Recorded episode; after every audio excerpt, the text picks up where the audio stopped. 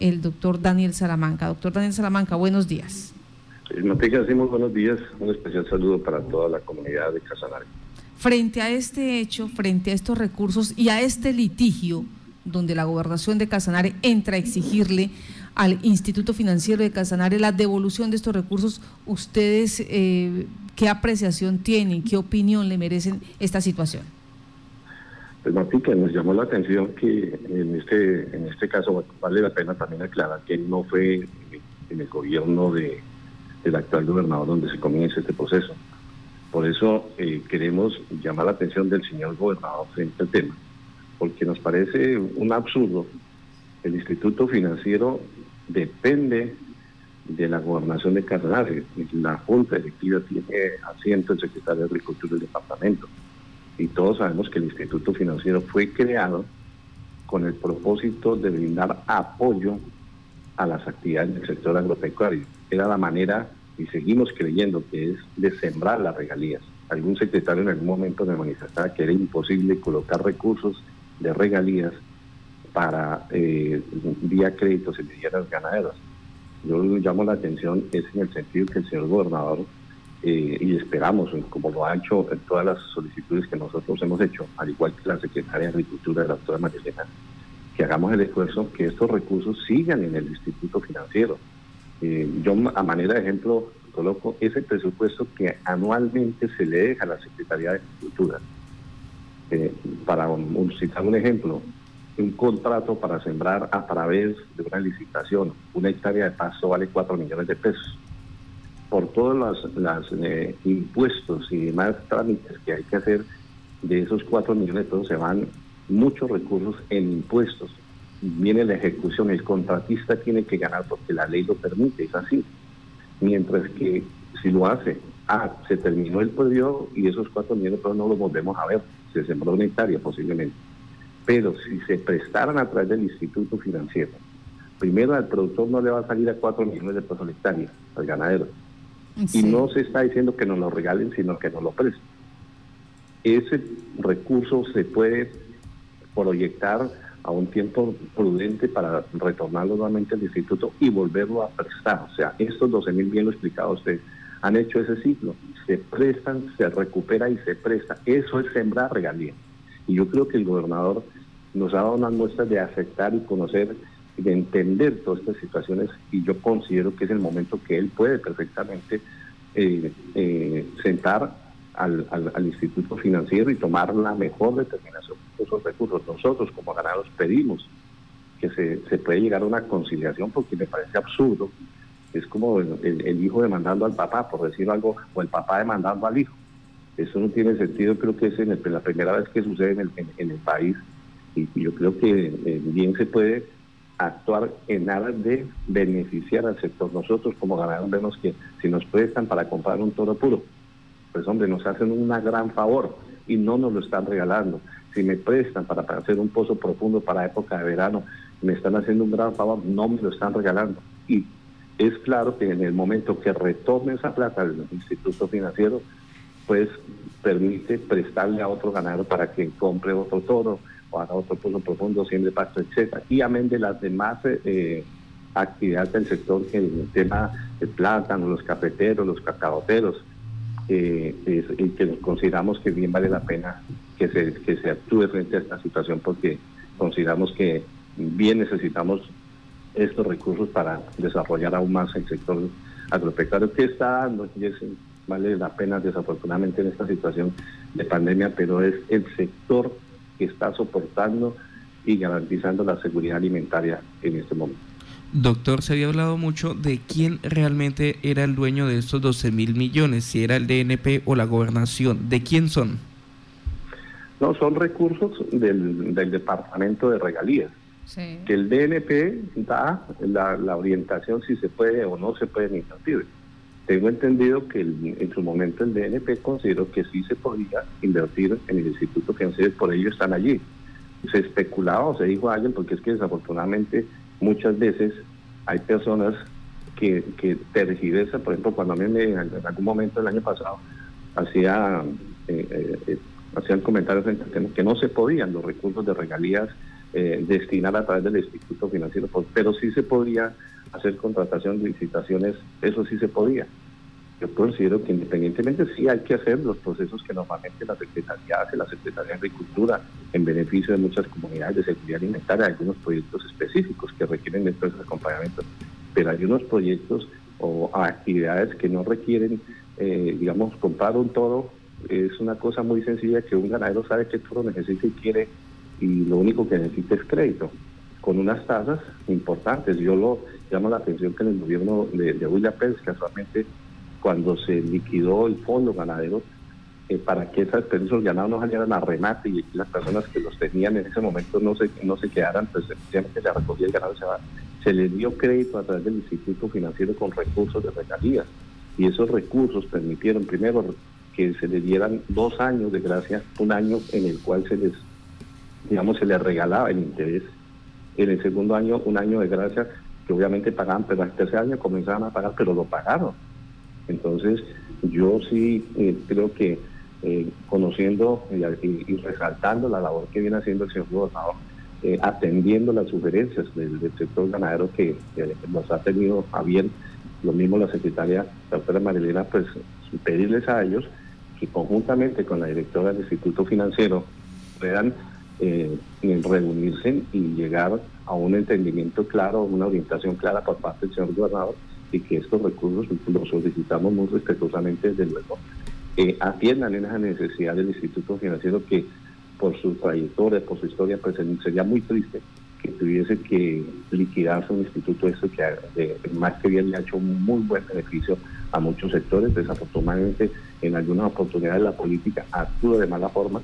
y mandan créditos también, es claro, que, de hecho se entiende que no son rentables las actividades y como tal, pues obviamente no va a ser, eh, no va a existir la posibilidad de retornar ese recurso, o al menos se generarán demandas, pero que ha prestado un buen servicio y la idea sigue siendo muy buena, es una muy buena herramienta que tiene el departamento y que eh, estos recursos que no son la plata del mundo, porque si tiene ciertos 12 mil millones de pesos, no, es grandísimo para lo que maneja el departamento, lo que ha manejado el departamento, creo que es una mínima eh, inversión que bien merece el sector agropecuario del departamento y estamos eh, convencidos de que el señor gobernador va a actuar eh, en debida forma frente a esta situación, en, querer que esos recursos queden allí para fortalecer aún más este sector del, de la economía del departamento. Daniel, con los buenos días, quiero preguntarle qué tan útil ha sido para el gremio ganadero ese apoyo que le ha dado el IFC en su momento, qué tan accesibles son los créditos del IFC para el sector ganadero en Casanare? No, nosotros, muchos ganaderos se han servido del Instituto Financiero. Lo que pasa es que, eh, digamos, hemos nosotros hemos llamado la atención de muchas oportunidades que hoy por hoy un crédito en el Instituto Financiero es mucho más eh,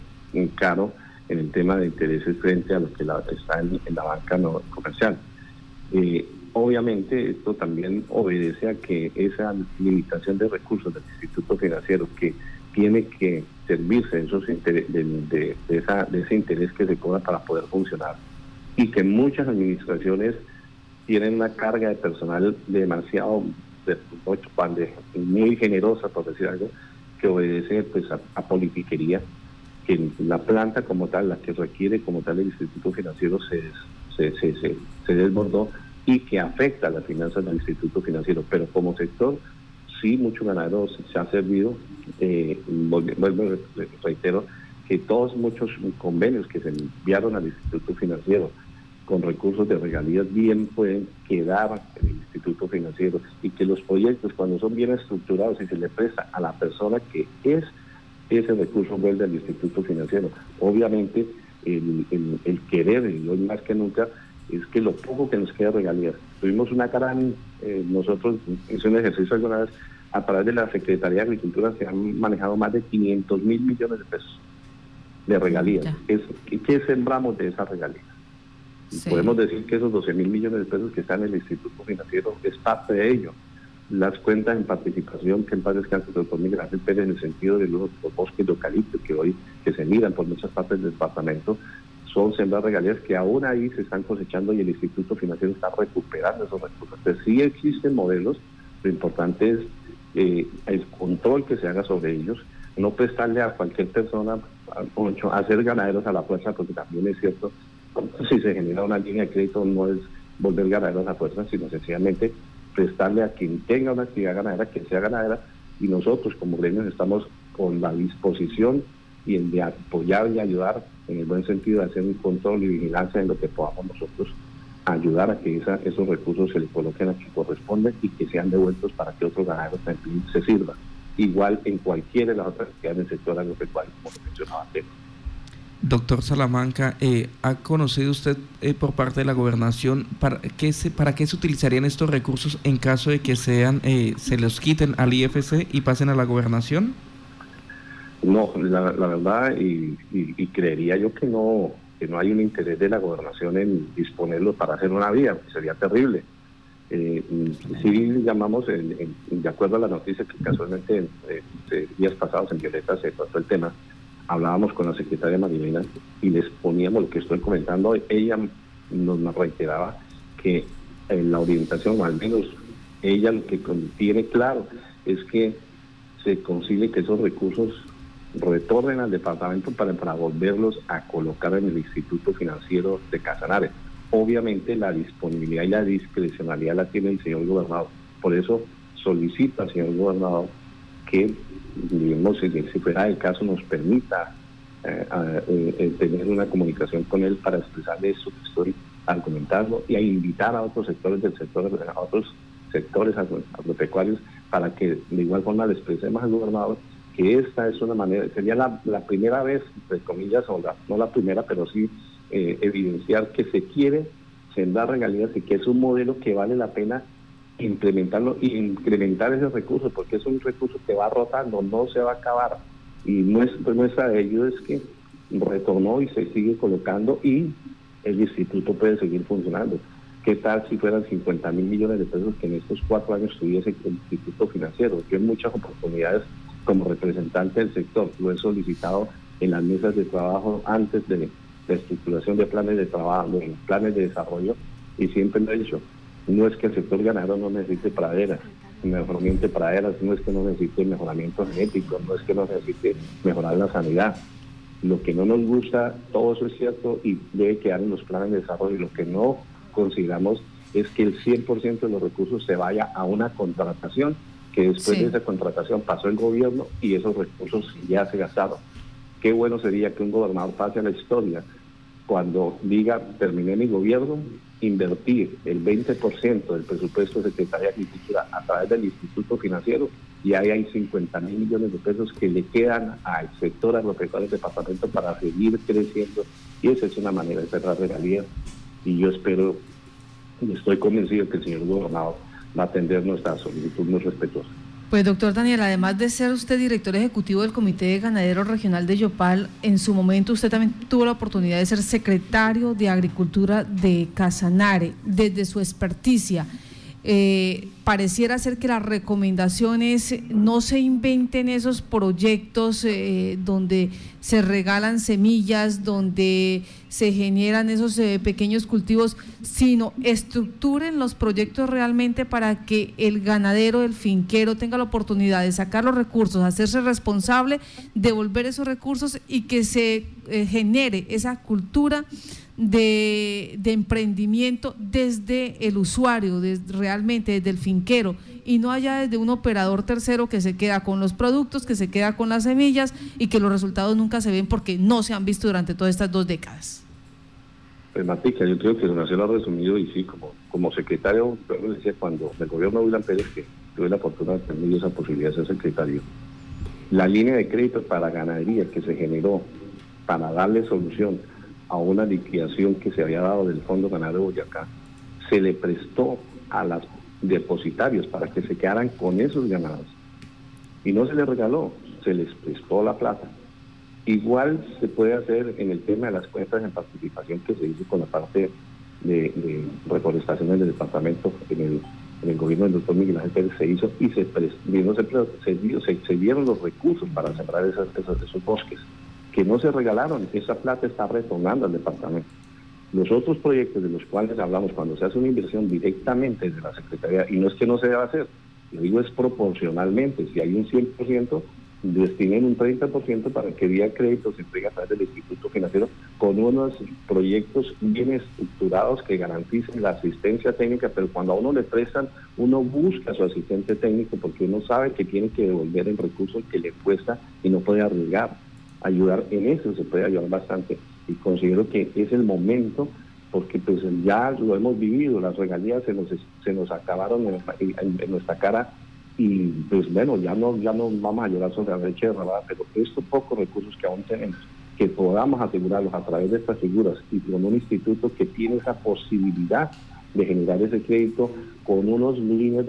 especiales para poder sí garantizar que el recurso no se va a acabar, no es regalar tampoco que no tengan que pagar intereses, claro que hay que pagar intereses, pero no por encima de lo que la banca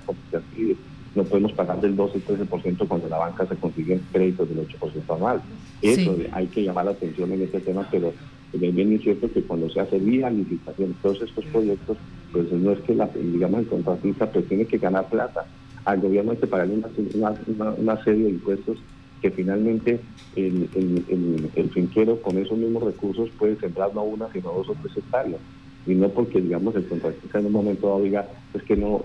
se robó la plata, no, sencillamente por todos los descuentos, por todo lo que tienen que pagar, finalmente es mínimo lo que puede hacer y desde luego lo regalado muchas veces la persona no lo, no, no, lo valora. Cuando uno tiene que responder, yo creo que ese es el éxito de,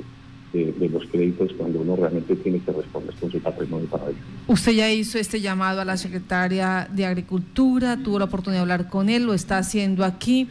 Eh, ¿Qué se sabe de, e, de, este litigio? ¿Cuándo tienen audiencia? Eh, ¿Qué ha podido usted establecer? No, nosotros casualmente en días eh, anteriores, cuando firmamos la hoja de ruta con el señor el, presidente de la, de la Junta Directiva, Armando Rodríguez, solicitamos al señor gobernador una cita, pues obviamente con toda la, prevención de lo que significa el, el tema COVID pero para expresarle todas este tipo de inquietudes, con la doctora María sí tuvimos la posibilidad de, hablar, pues obviamente le, comentábamos lo que habíamos escuchado y que consideramos necesario actuar y que nosotros estamos dispuestos pues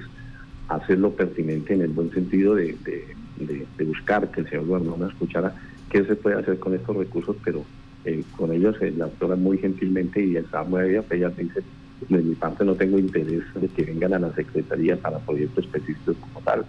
eh, que se quede en el Instituto Financiero, pero desde luego, como quien es el ordenador del gasto, si estos recursos vuelven al departamento, pues el señor gobernador es quien dispone. El llamado es para que él nos permita, pues si es el caso, para hablar con él y, con la con, el, con el convencimiento pleno de que está tomando la, la mejor determinación de que estos recursos queden en el Instituto Financiero para bien del sector. Esperamos que así sea. Yo creo que hay la buena disponibilidad. La verdad, hemos tenido una excelente relación con este gobierno. El señor gobernador ha atendido nuestras, sugerencias en el tema de, comida para el verano, el tema de silo de maíz. Se está haciendo un trabajo. En este momento ellos están colaborando. La alcaldía municipal también está muy de en este proceso. Y como tal, ya hay un proyecto caminando atendiendo esta sugerencia de los bancos de maquinaria para producir comida en el verano que el señor gobernador lo atendió y la doctora María están trabajando en ello y nos satisface que,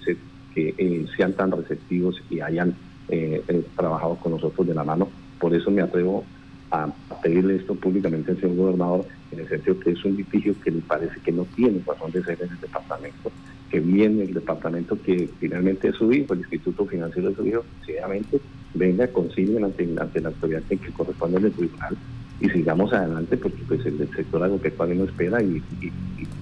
los gobiernos pues obviamente ya vamos a terminar un año independientemente esto pasa muy rápido. Entonces